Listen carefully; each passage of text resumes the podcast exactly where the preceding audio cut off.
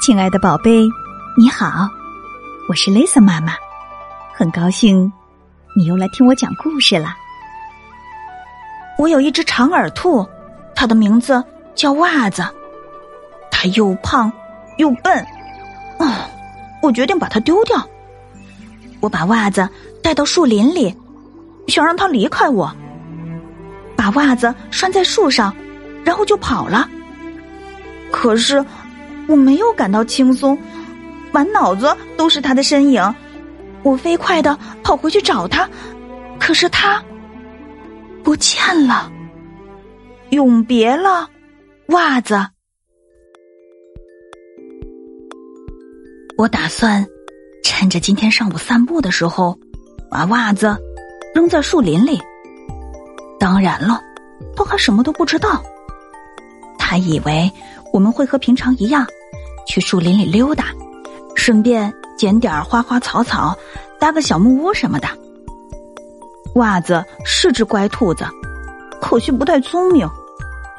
一路上，袜子还是老样子，慢吞吞的跟在我后面。唉，它真是一只懒兔子。袜子，你快点儿！要是袜子能机灵些就好了，我们俩一定能玩的很开心。可袜子走的实在是太慢了，要知道，我们还有很长的路要走呢。我得把它带到很远很远的地方才行，不然它会自己找回家的。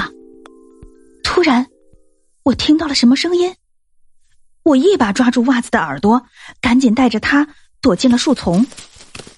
哦，原来是一个小姑娘带着她的狗走过。小姑娘没发现我们，不过她的狗好像看见我们了。难道这个小姑娘是来丢掉她的小狗的？嗯，好吧，也许我很傻。不过我怎么觉得树林里所有的动物都是被他们的主人扔掉的呢？嗯，我得好好调查一下。等小姑娘和她的狗走远了。我和袜子继续往前走，一路上我让袜子好好看看周围的风景。这里有又绿又软的小草，有各种模样古怪的蘑菇，还有长满叶子的大树。袜子，这里很漂亮吧？当然了，袜子什么也没有看见，他一点都不知道自己马上就要像野兔一样，独自在树林里生活了。只是傻乎乎的坐在那儿，哼，他是故意的吧？要是在平时，我们会一边散步一边玩游戏。我喜欢围着袜子边跑边叫，或者悄悄躲起来，吓袜子一大跳。可是今天特别奇怪，一路上我们俩谁都不说话，周围的树越来越高，光线也越来越暗。老实说，这是我第一次走到树林的深处，我有点害怕。我头也不回的跑了，一路上我试着什么也不想，我要忘记袜子，忘记孤零零的被我拴在树下的袜子。可是我做不到。要不我去松开拴着袜子的毛线，不然的话，今天晚上我肯定睡不着觉。于是，我又跑了回去，系在树上的红毛线还在，可是袜子不见了。我着急的四处跑，大声喊他的名字，可是没有人回答我。袜，袜子！我真不敢相信，我的兔子伙伴就这样甩了我。我在树林里发现了一段红毛线，袜子一定是往这儿跑了。瞧，不远处还有一段红毛线，我终于找到袜子的踪迹了。走着走着，我又在路中央发现了一截儿又小又细的白骨。哎呀，一定是刚才那条狗干的！袜子，谁叫你一个人跑掉的？这个地方对于一只兔子来说实在是太危险了。很快。所有的线索都断了，我不知道应该往哪儿走，只好停下来大喊：“袜子，你快回来！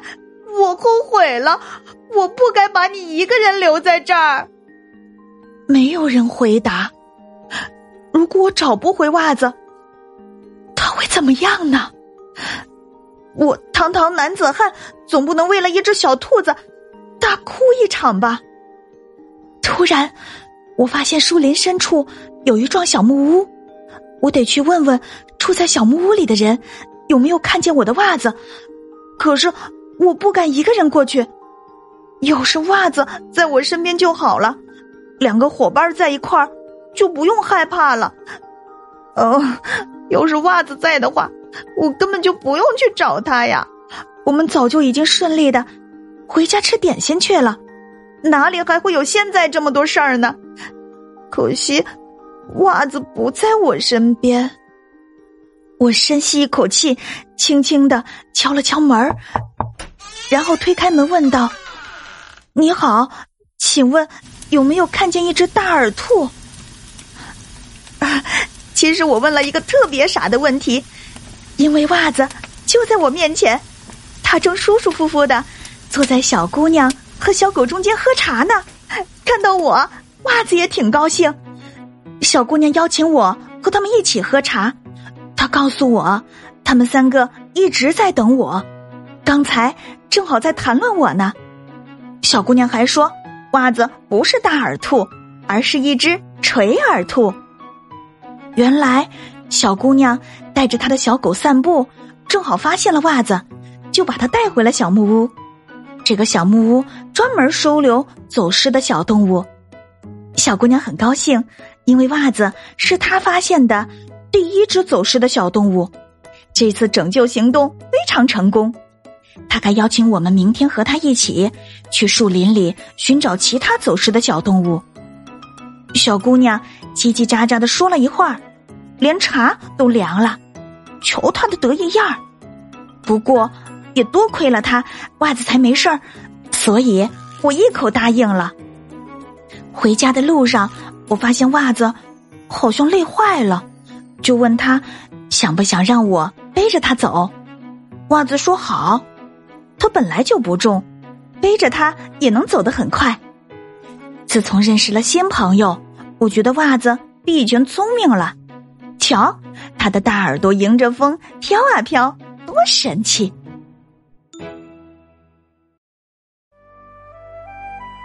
好还好，袜子没丢，袜子找到了。要不然，我想它的小主人会接连好多天都睡不好觉呢。因为袜子是他形影不离的小伙伴呢。今晚的故事就到这里了，别忘了明晚八点半，雷瑟妈妈还有新故事在等着你哦。如果你喜欢雷瑟妈妈的故事，欢迎你把它分享给你要好的朋友啊。要知道，分享。可是一种美德呢。夜深了，该睡觉了，宝贝，别忘了给身边的爸爸妈妈、爷爷奶奶、外公外婆和兄弟姐妹们，总之就是所有的亲人，来一个大大的拥抱，轻轻的告诉他：“我爱你，晚安。”